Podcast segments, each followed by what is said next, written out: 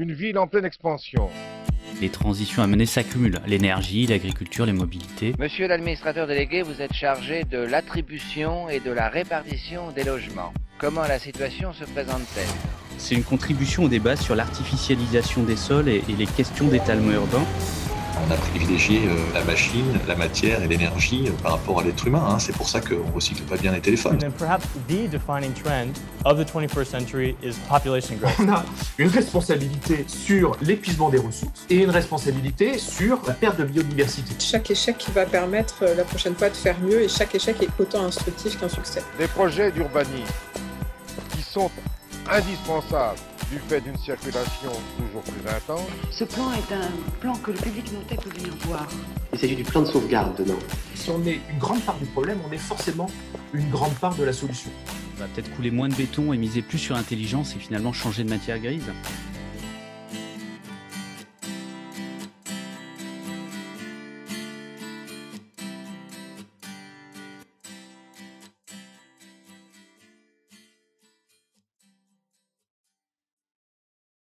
Christophe Robert, bonjour. Bonjour.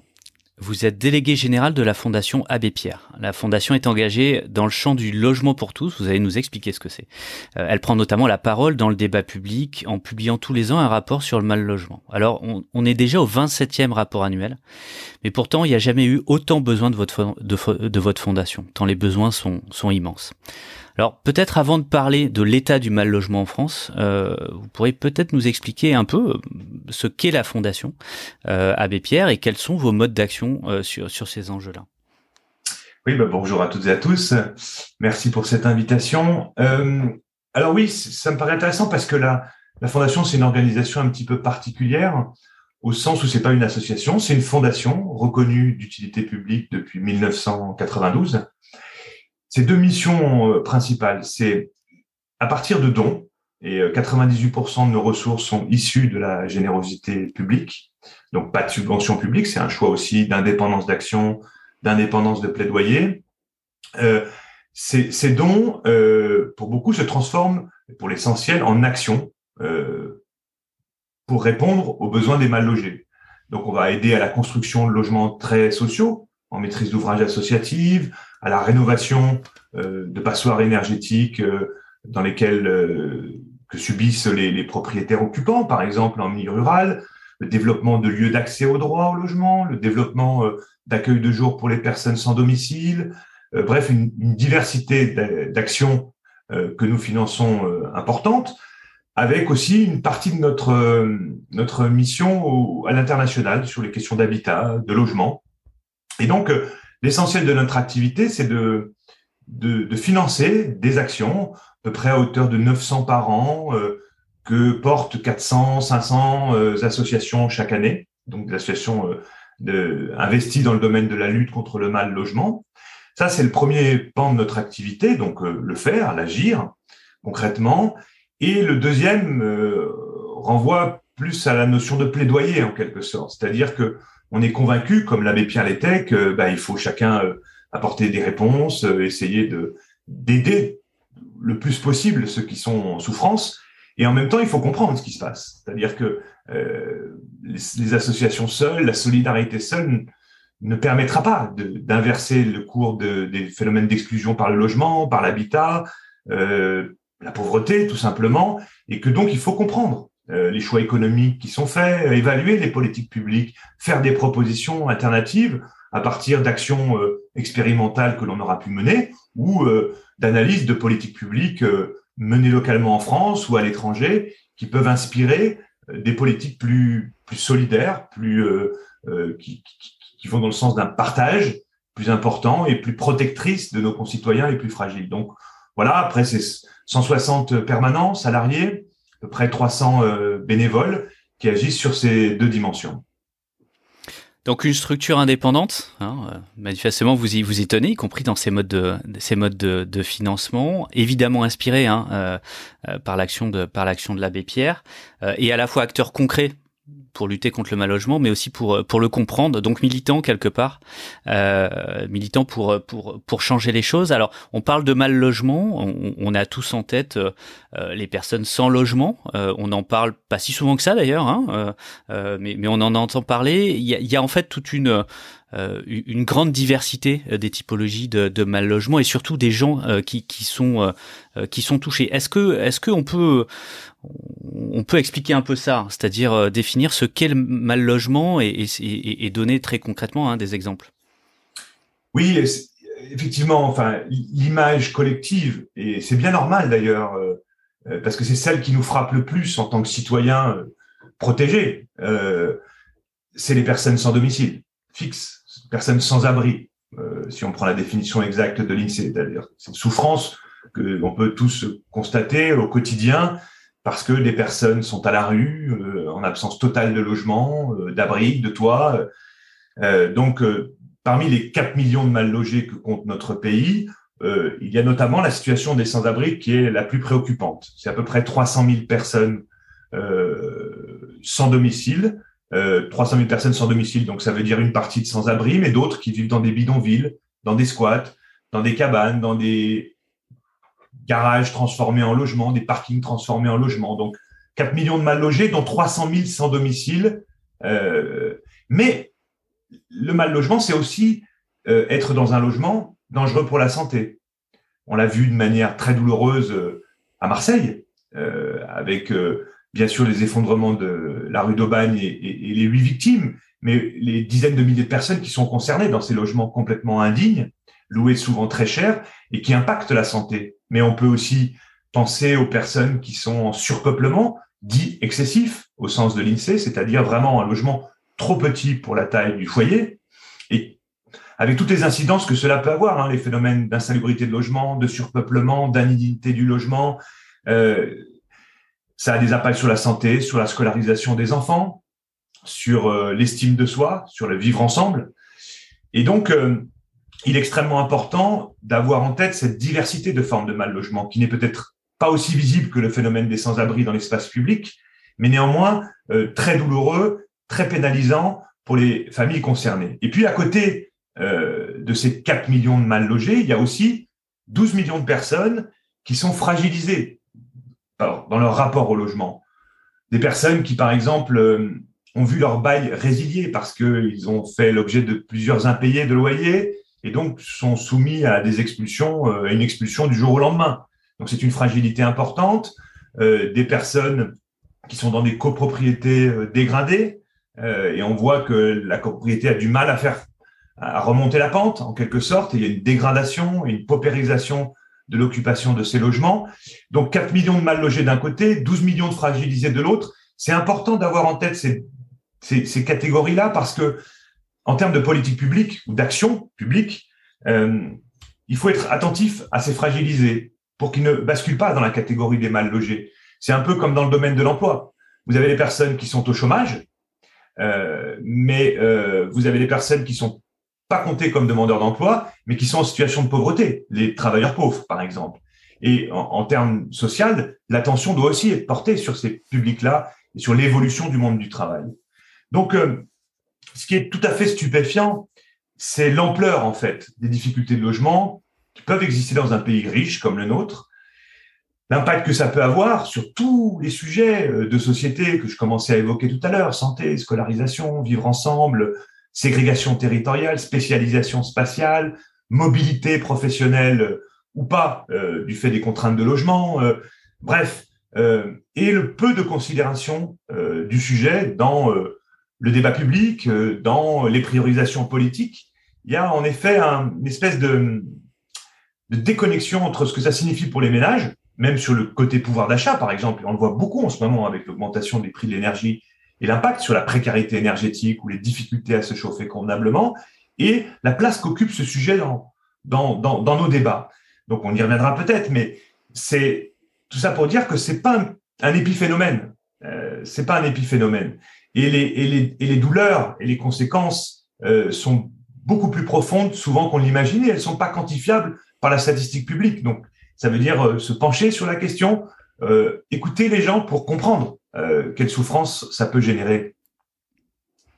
Donc on a des précarités extrêmes, hein, vous le disiez très bien. C'est l'absence de logement, 300 000, 300 000 Français touchés, touchés aujourd'hui, mais finalement près de 20% de la population française qui est de près ou de loin concernés à la fois par euh, des enjeux de suroccupation, d'insalubrité, précarité énergétique, euh, des bidonvilles. Enfin, on a tout un gradient finalement du mal logement euh, euh en France. Est-ce qu'on peut revenir aussi sur sur les principales victimes? Parce qu'au-delà du logement, c'est évidemment pour, pour les habitants que, que vous travaillez, que vous engagez. Est-ce qu'aujourd'hui on a on a des, des, des cibles privilégiées du, du mal logement? Oui, alors tout dépend du coup de quelle situation de mal logement on parle, mais je peux peut-être en, évoquer un certain nombre pour répondre à votre question. Si on parle du phénomène du sans-abrisme ou des personnes sans domicile, majoritairement ce sont des hommes seuls, avec une surreprésentation de jeunes.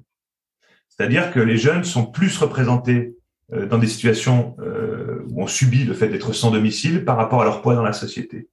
On pourra revenir sur les raisons, euh, même si l'évolution du phénomène du sans-abrisme en France montre une augmentation euh, assez importante du nombre de femmes, y compris de femmes avec enfants. Alors, elles restent sous-représentées, mais c'est un phénomène en augmentation. Maintenant, si on prend globalement les fragilités dans le domaine du logement au regard de ce que l'on vient d'évoquer, hein, des formes que, que peut prendre le mal logement, eh bien, on a des jeunes particulièrement touchés, mais comme pour le chômage, comme pour la pauvreté, finalement c'est vrai aussi du côté du mal logement. Des familles monoparentales, essentiellement des femmes seules avec enfants, pour les raisons aussi qu'on connaît, un seul salaire, difficulté à conjuguer garde d'enfants et emploi.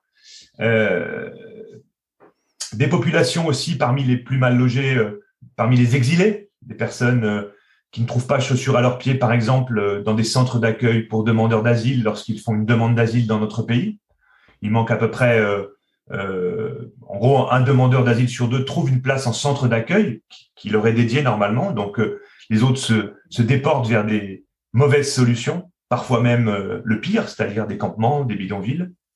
Et donc, plus globalement aussi, si on remonte un peu l'échelle des fragilités des plus graves vers les peut-être un peu moins graves, même si elles pénalisent beaucoup ceux qui sont concernés, c'est globalement des fragilités financières en particulier dans les grandes villes, les métropoles, les villes attractives, euh, parce qu'il y a une déconnexion très très forte entre le niveau des ressources et l'évolution des ressources issues euh, de l'emploi et le coût du logement. Le coût du logement qui, euh, depuis les années 2000, a flambé considérablement dans les grandes villes, dans les métropoles, et est déconnecté de la réalité financière des ménages.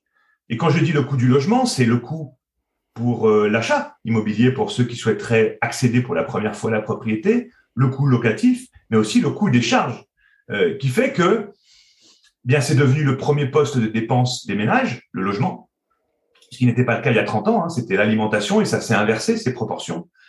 Et ce qui fait que si on est allé entre 28 et 29% en moyenne dédiés au logement, euh, si on intègre les assurances aussi, euh, les charges, le loyer ou le remboursement du prêt, ça c'est une moyenne, 28-29% Mais pour beaucoup de ménages dont on est en train de parler, sans même d'aller jusqu'à la situation de pauvreté, hein, je parle de ménages avec des ressources mais relativement faibles, c'est parfois 40, 50, 60% du budget qui est consacré au logement. Et chacun d'entre nous mesure les conséquences que ça peut avoir sur des mauvais arbitrages, en fait. Hein. On arbitre pour garder son toit sur la tête aux dépens de, des dépenses d'alimentation, de santé, euh, sans même parler des loisirs, euh, de la culture.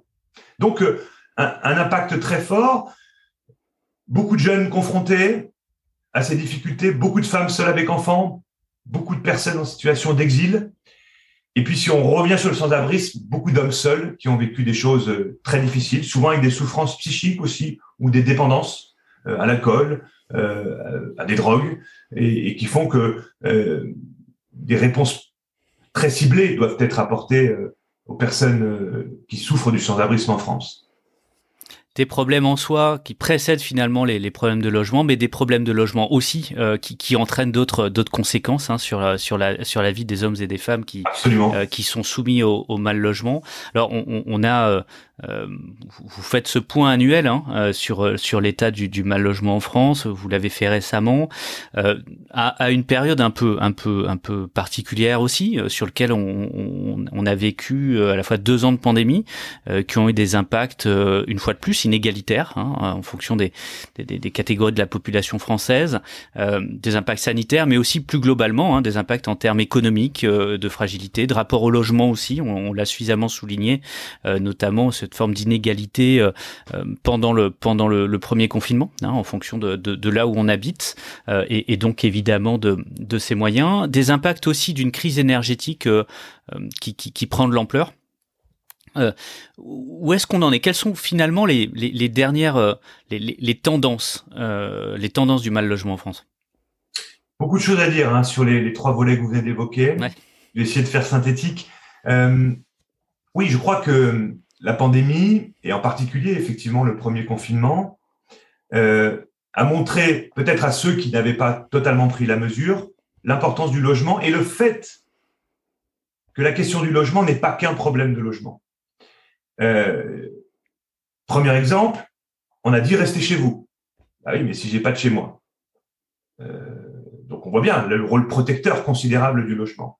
On a dit restez chez vous. Oui, mais d'accord, mais si mon logement me pose des problèmes, euh, si le logement me pose des problèmes sur la santé, par exemple, ou la dangerosité, parce que précarité énergétique, parce que mauvais état, parce qu'humidité, parce que dégradation, parce que peinture au plomb, parce que etc. Ou parce que surpeuplement. Et donc, il me semble que cet euh, épisode euh, très très fort euh, a montré aux yeux de tous l'importance du logement, un peu plus, me semble-t-il, que ceux seulement qui s'intéressaient au sujet.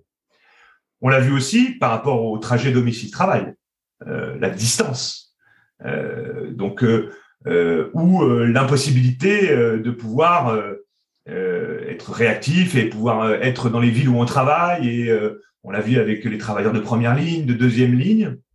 On a vu aussi l'importance euh, du confort minimal pour pouvoir, euh, par exemple, télétravailler euh, sans qu'on se marche les uns sur les autres, sans créer des tensions au sein de la famille. Et ça, c'est un autre élément hein, du mal logement qu'on n'a pas évoqué tout à l'heure, les tensions familiales dans les rapports parents-enfants, les rapports de fratrie, les rapports de couple, aussi quand on est en surpeuplement, par exemple.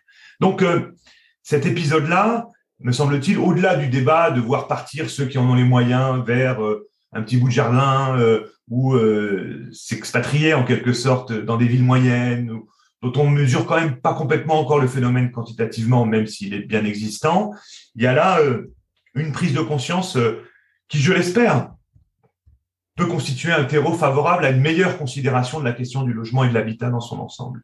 On l'a vu aussi sur la surreprésentation des infections dans les quartiers populaires, essentiellement du fait que beaucoup de familles sont en surpeuplement.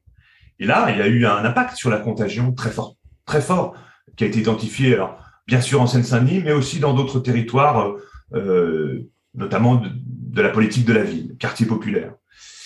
Ça, c'est le premier point. Euh, le deuxième point, par rapport à votre question, oui, c'est les enjeux écologiques. Alors, j'allais dire, c'est pas nouveau, ça, pour le coup. C'est-à-dire que on sait que le bâtiment, par exemple, est euh, un des premiers émetteurs de gaz à effet de serre.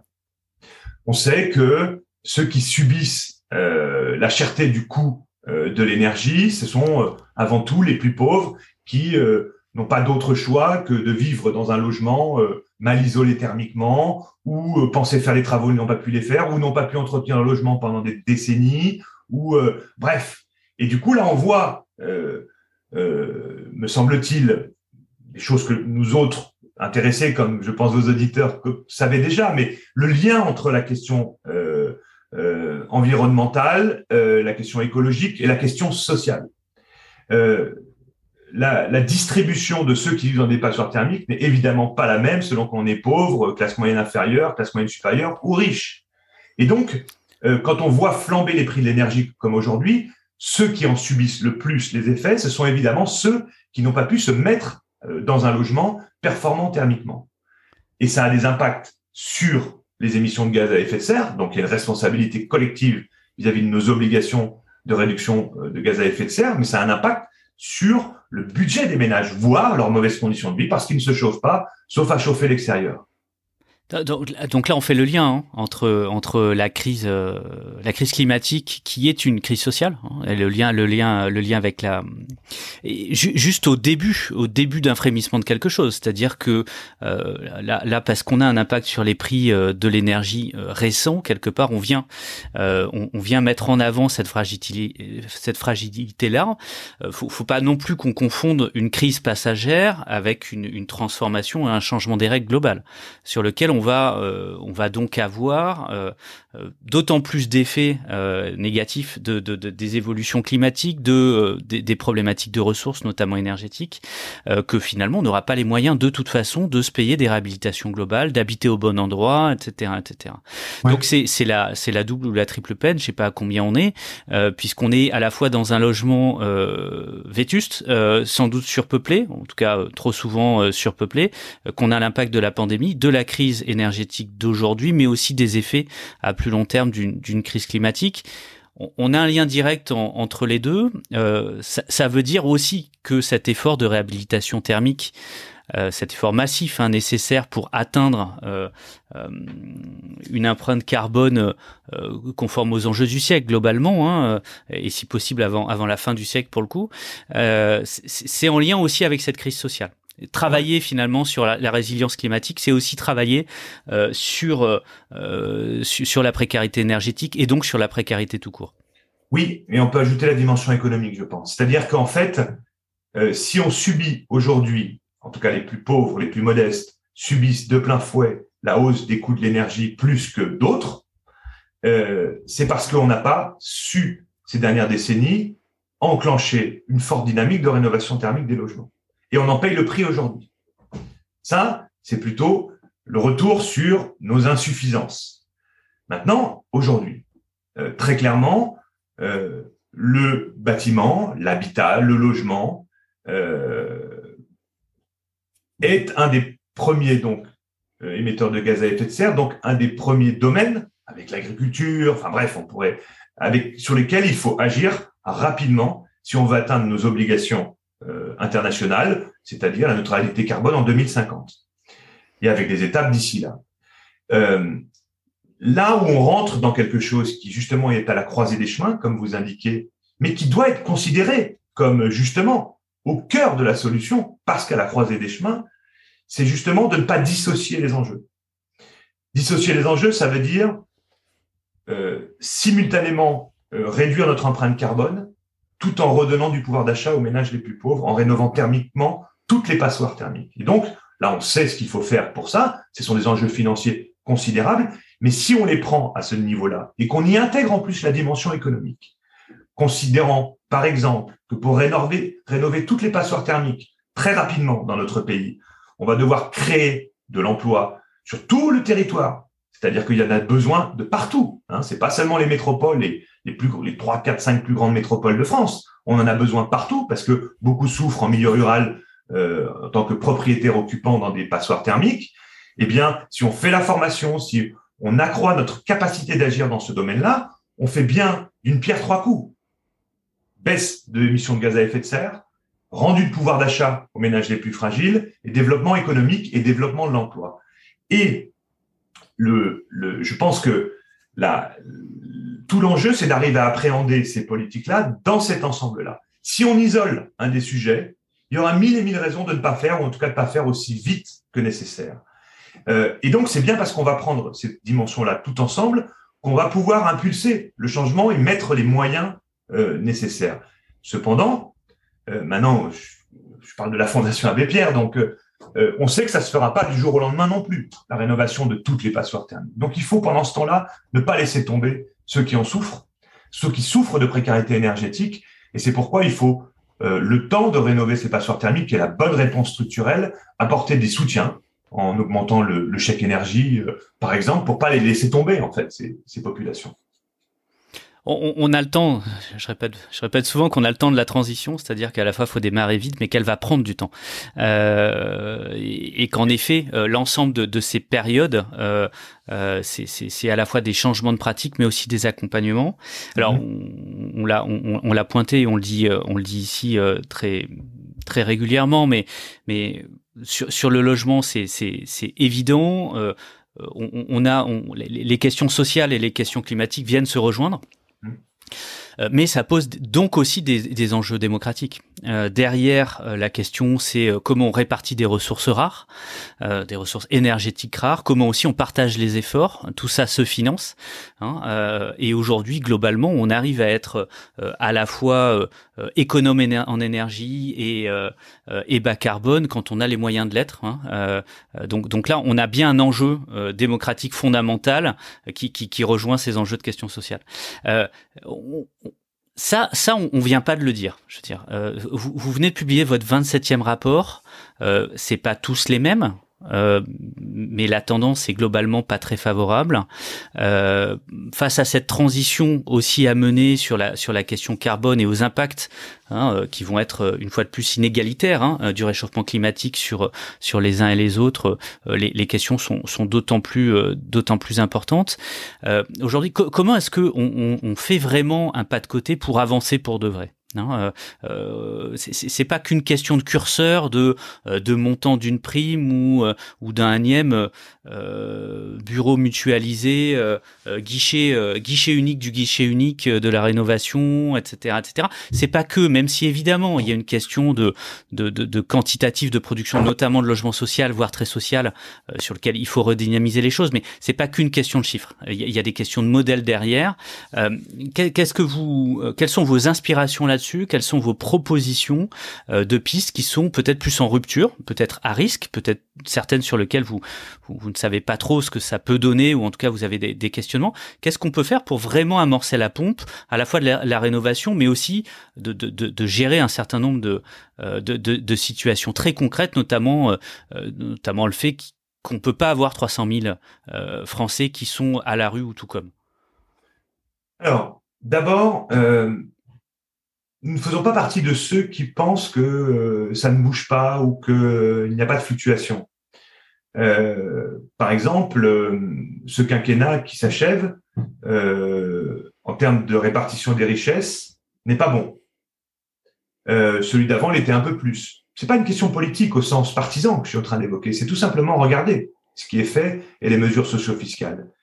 Mais aussi, par exemple, à l'inverse, ce quinquennat a vu des évolutions notables en matière de lutte contre la précarité énergétique et en termes de prise en compte de l'enjeu que constituent le logement et le bâtiment dans la résolution de nos problèmes.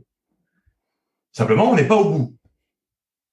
Et euh, du coup, je pense que c'est très important de ne pas avoir une lecture linéaire, parce qu'autrement, on ne croit plus aux politiques. Or, on s'en sortira pas sans le politique.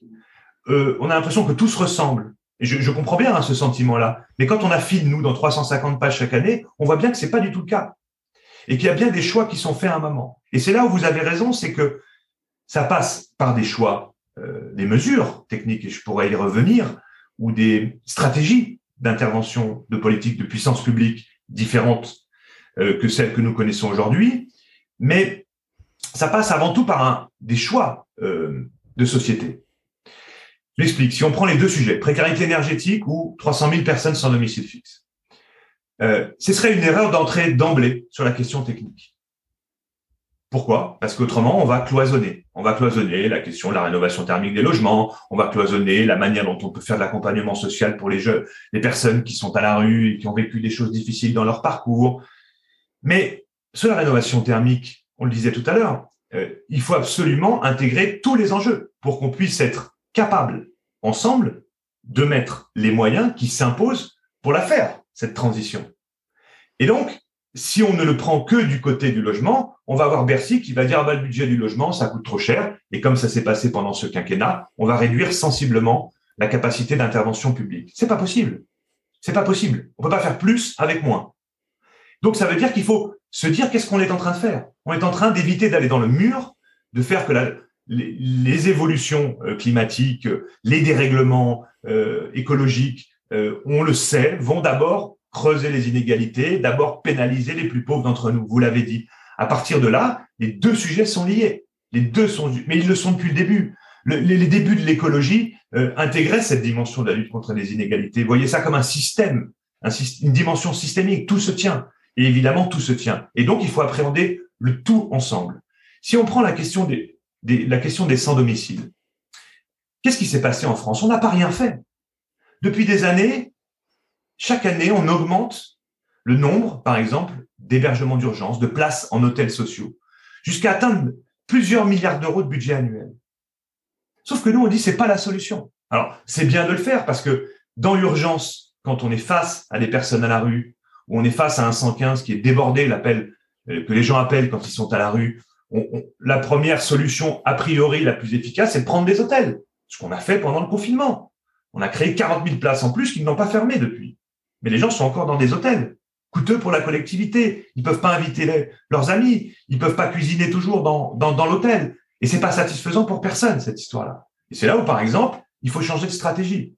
Euh, cette euh, évolution considérable depuis 20 ans du nombre de places d'hébergement d'urgence pour répondre à l'exclusion par le logement, qui est le fait d'autres défaillances de politique publique.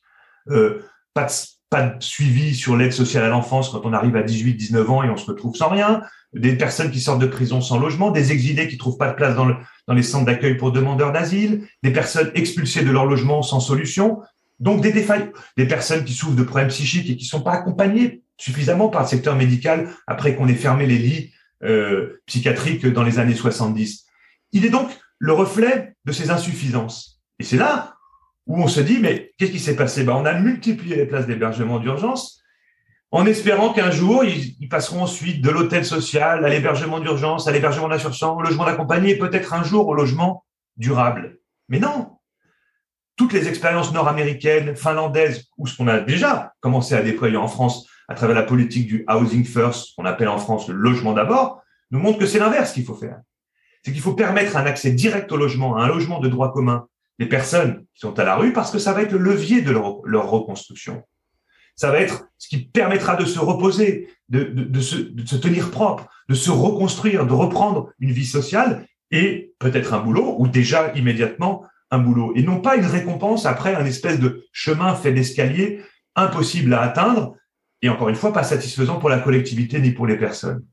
Donc là, là pour revenir, on a, on a une inspiration hein, euh, qui, qui, qui, peut venir de l'étranger, mais qui est très concrète. C'est des retours d'expérience sur lesquels, euh, euh, avant finalement d'essayer de résoudre les autres problèmes, on, on résout d'abord, de façon inconditionnelle, sans tellement poser de questions quelque part, la question du logement, en se disant que finalement, quand on a quelqu'un de logé, on, on, va pouvoir ensuite faire un travail, un travail social, un travail sur sur sur le travail, un travail psychanalytique s'il faut, enfin quel que quel que soit le sujet finalement, on, on va pouvoir le réaliser qu'on a résolu euh, euh, un problème fondamental? On a finalement posé un socle qui est déjà euh, la présence durable dans un logement, c'est-à-dire pas un logement avec le tic-tac d'un délai limité, etc. C'est un logement qui est là, sans condition et qui est acquis. C'est pas, pas qu'une question de, revendication et de droit, c'est un moyen de traiter et, et c'est aussi, me semble-t-il, dans les inspirations euh, américaines, bah, une attention euh, telle, telle, que les, anglo-saxons savent l'avoir au denier public et en se disant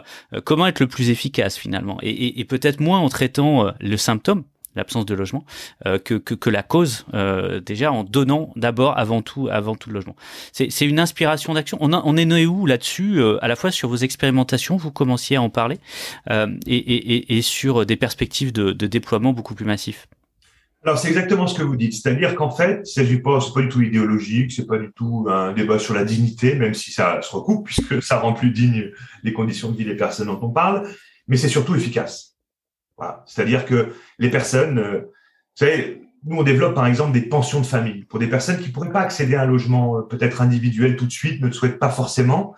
Ce sont des, des logements, des unités d'une quinzaine, vingtaine de logements. Les gens sont chez eux, c'est-à-dire qu'ils ont un, statut de droit commun, ils ont un bail, euh, ils ont les APL d'ailleurs, mais il y a des espaces collectifs aussi. Quand les personnes ont passé 10 ans, 15 ans à la rue, ont vécu des choses terriblement difficiles, le simple fait de se retrouver pour la première fois depuis longtemps, parfois depuis toujours, dans un logement à soi, on ne vous dit pas, vous allez rester une semaine ou trois jours comme un hôtel social, ou six mois ou douze mois comme dans des hébergements d'insertion. On a déjà fait allez, peut-être un tiers du boulot, peut-être plus. Et si vous saviez ce que ça provoque comme, euh, comme euh, capacité comme de reprendre goût, de reprendre des forces, pas toujours gagné, ça se fait pas facilement, mais c'est énorme. Et donc c'est du bon sens. En fait, ce n'est plus la récompense, c'est le levier. Et parce que ça rejoint tout ce qu'on disait tout à l'heure, le logement, c'est pas qu'un problème de logement. Ça a un impact sur plein de choses. À partir du moment où des expériences comme celle-ci euh, nord-américaines, encore une fois finlandaises, montrent que euh, en transformant toutes les solutions temporaires en solutions de logement, euh, on n'augmente pas considérablement le coût pour la puissance publique, mais alors on augmente considérablement les leviers de réinsertion pour les personnes concernées. On se dit il faut foncer. Donc nous, depuis très longtemps, on porte cette logique-là. Elle avait déjà été un peu initiée en France en 2009 sous le règne du ministre du Logement Benoît Apparu, petitement, mais il y avait quand même eu cette idée qui commençait à faire son chemin. Et puis, euh, pendant la campagne de 2017, euh, nous avons proposé de mettre en place un plan logement d'abord sur cinq ans à tous les candidates et candidats. Le candidat Macron, qui a été finalement élu, avait dit moi je le prendrai et a développé donc un plan quinquennal euh, pour le logement d'abord. Bon, pour faire vite, il y a des avancées pas inintéressantes, notamment parce que ça se fait avec les territoires pour lesquels il y a eu des appels à manifestation d'intérêt. Aujourd'hui, 45 territoires sont engagés, des collectivités ou des départements, euh, des métropoles. Euh, il y a une augmentation du nombre de pensions de famille, une augmentation de la mobilisation du parc privé à vocation sociale.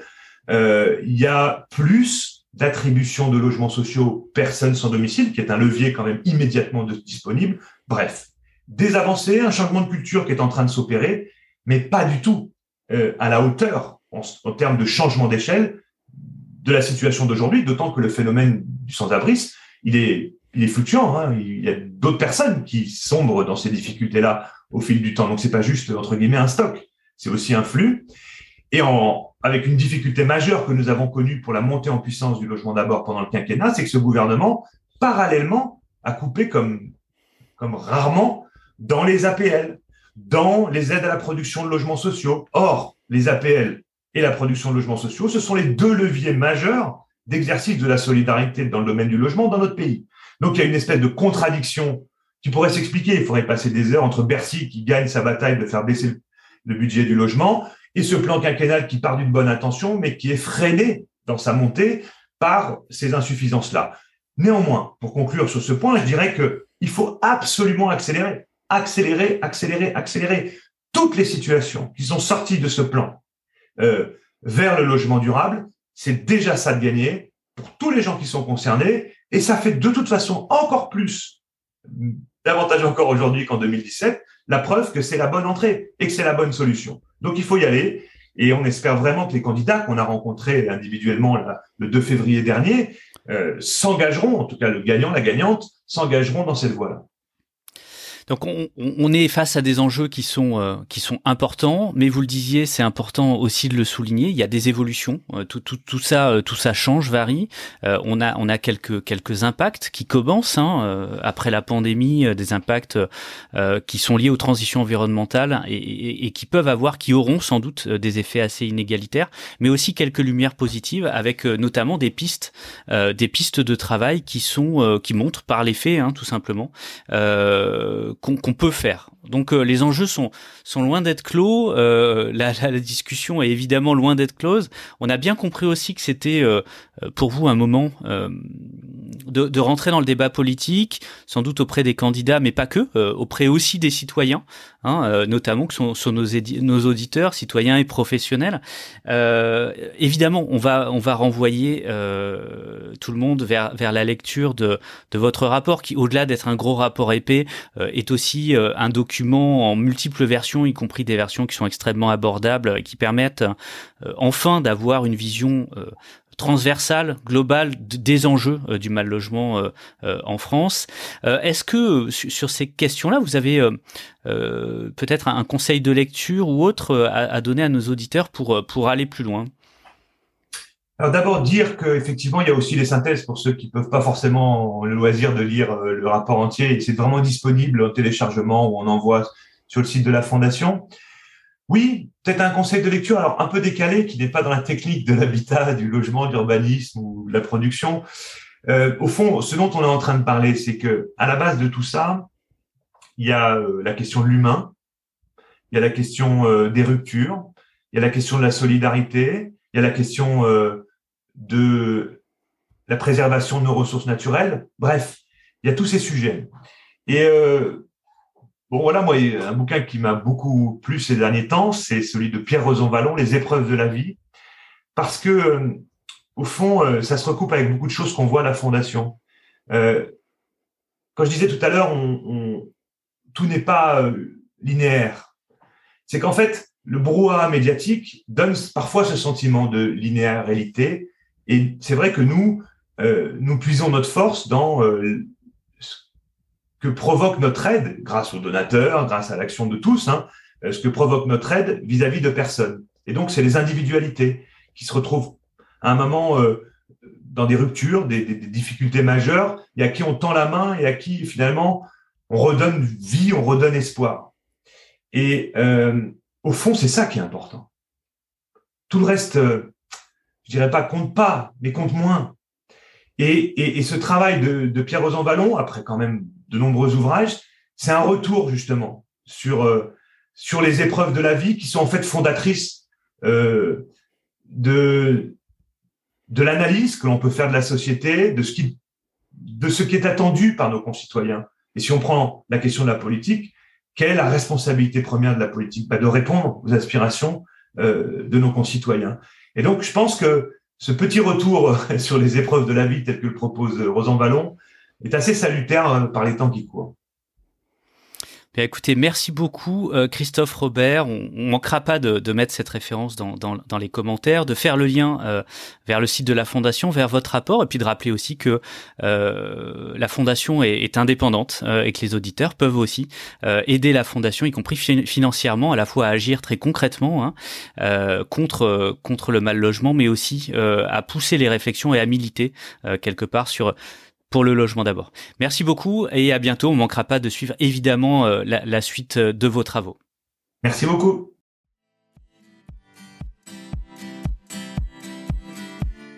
Merci de votre écoute. Retrouvez toutes nos publications et notre newsletter sur dixit.net.